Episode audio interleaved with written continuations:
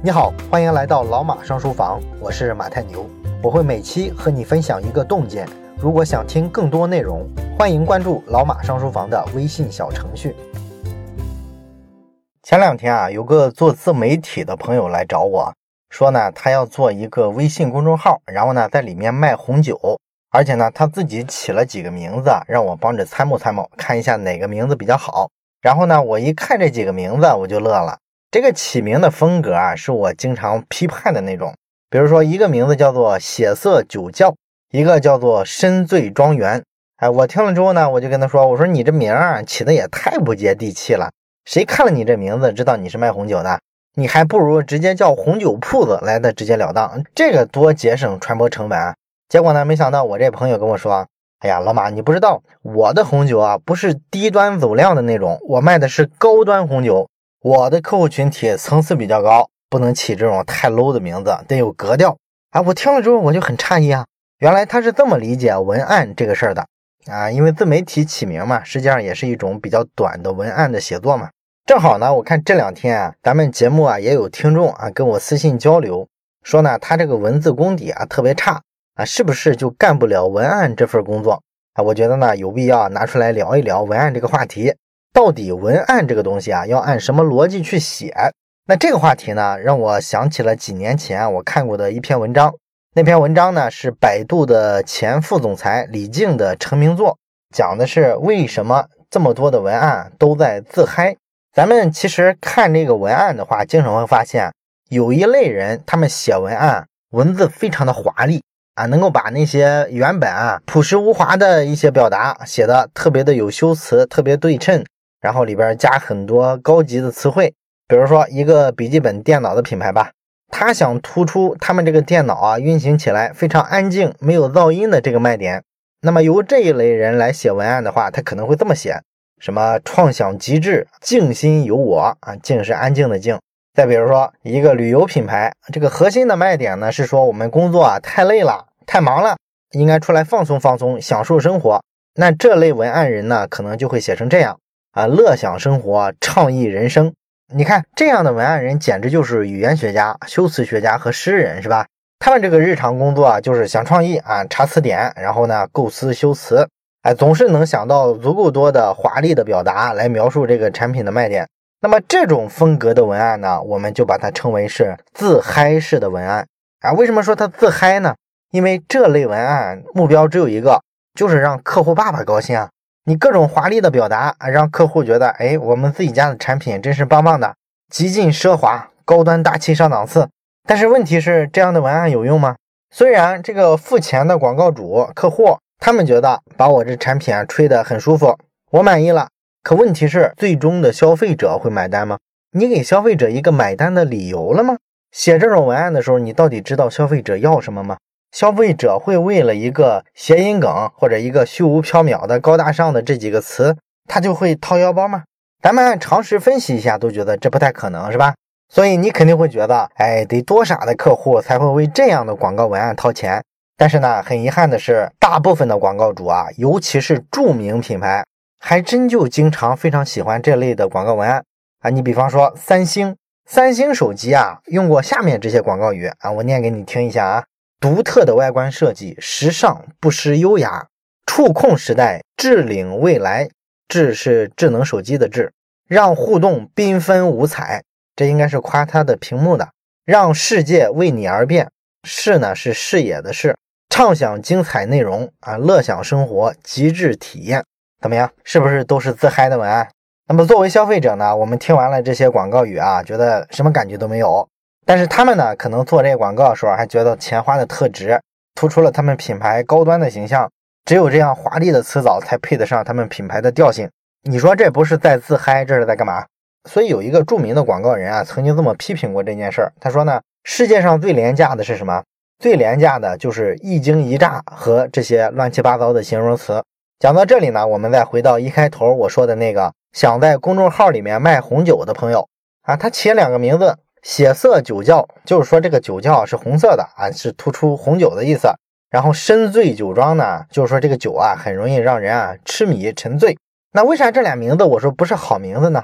因为你起的这个名字吧，没有为你后续啊卖红酒的这个目标贡献任何帮助，所以我说它是一个糟糕的文案。那么另外来说呢，这位朋友啊后半段说的，他认为自己的红酒品牌比较贵，顾客呢以有钱人居多，所以他就认为需要用这样风格的名字和文案。那我不知道这个误会是怎么形成的哈？难道说有人真就认为有钱人他就愿意看那些不知道在说啥的广告？他有钱他就愿意干这事儿？这怎么说得通呢？真正有效的文案的写作方法，就是跟上面这种自嗨式的文案完全相反的写法。那么有效的文案呢，往往它并不是说这个词藻多华丽，有的时候呢，甚至只不过就是简单的描绘出用户心里的那个场景。他们往往呢就是充满画面感的语言，非常简单，而且呢直接跟利益攸关啊，所以它有点简单粗暴。比如说，同样是给旅游品牌做广告。这个主题呢，还是鼓励人们放下工作的疲惫，出门啊放松一下。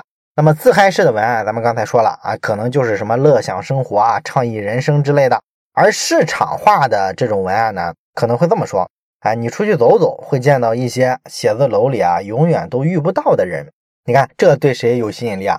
对那些特别喜欢交朋友的年轻人比较有吸引力，对吧？或者说也可以这么写啊，你在办公室做 PPT 的时候。阿拉斯加的鳕鱼正在跳出水面。你在挤地铁的时候，西藏的山鹰哎一直盘旋在云端啊。你在会议室吵架的时候，尼泊尔的背包客啊一起端着酒杯坐在火堆旁。哇，这么一说，你想想，那文艺青年就疯了是吧？立马沦陷了，就想来一段说走就走的旅行，等等等等啊。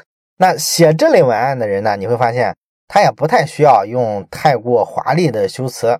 但是呢，他们却花了大量的时间去想啊，用户到底想的是什么，然后呢，用一种最简单、最直白的语言来影响用户的感受，这就是他们思考问题的逻辑起点。那他们呢，可能在什么押韵呀、双关呀、谐音啊，或者说大量的修辞啊这些方面赶不上这种自嗨式的文案写手。但是呢，他们知道怎么捕捉用户的心理，而且他们知道写文案的时候啊，一定要有画面感，要带场景。那有一个例子呢，就形象的说明了这两种不同的文案思路对于说服效果的影响。说呢，有一个心理学家啊，他正准备去吃饭，结果呢，看到一个乞丐啊在饭店门口乞讨。他写的这个文案是这样的：我无家可归，帮帮我吧。然后呢，心理学家就帮这个乞丐呢稍微改了一下文案，结果呢，乞丐在同样的时间里啊，收入增长了好几倍。他这个文案是怎么改的呢？改成这样：你要是饿了，你会怎么样？你看啊，这个文案就很有意思了，它是有用户思维的，它是从用户的感受出发写的文案。既然是在这个饭店旁边乞讨嘛，那周围的人自然就是进进出出饭店的人，那大家必然有一件感同身受的事儿，就是你饿了会怎么样？饿了就进去吃啊，花点钱呗。但是这个乞丐他没有钱，所以说呢，你写上这句，你要是饿了会怎么样？瞬间就能影响到别人的感受，进而呢，影响到别人的行为。别人就更愿意啊给这个乞丐施舍一些钱，而之前那一句呢，我无家可归，你帮帮我吧。显然呢，这是从自身的角度写的文案，对吧？他强调的还是我怎么样怎么样。你这句话里没有别人的角色，别人也跟你产生不了互动啊。所以说啊，人家给钱就少啊，就是这么个道理。那这个故事一前一后的效果呢，实际上就是说，这种市场化的用户导向的文案，它的写作方法，实际上做的事儿呢，就是去设计用户的感受。它的目标呢，就是让文案变得更容易被用户感受到，而不是变得更加费解。那典型的这一类的作品呢，比如说苹果的 iPod 这个音乐播放器啊，一开始问世的时候呢，为了让这些一无所知的新用户感受到第一代 iPod 是多么的轻巧、多么的大容量，乔布斯呢就用了这样一句广告语：把一千首歌曲装在口袋里。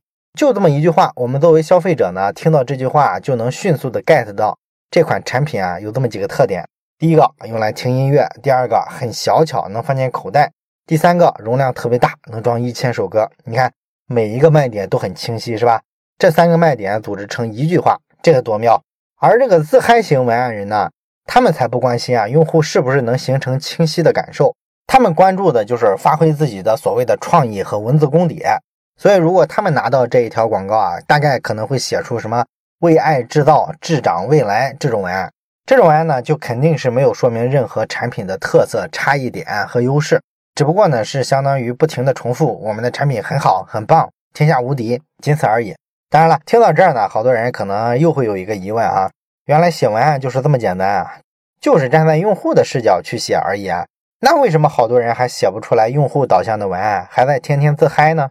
这事儿呢，就恰恰说明啊，用户视角这个东西啊，说起来很容易，要想做起来太难了。因为什么呢？你站在别人的视角想一个问题，这件事儿永远是反直觉的。咱们人先天的第一反应，永远是从自己的角度出发去看待一件事儿，去评价一件事儿。如果咱们都能从别人的视角思考问题，那网上早就没有那么多的吵架撕逼了。但现实呢是完全相反的，每个人都是站在自己的立场看问题的。所以说，作为一个文案人啊，有用户视角其实是一件非常非常难的事儿。要做到这个境界呢，必须付出大量的刻意练习。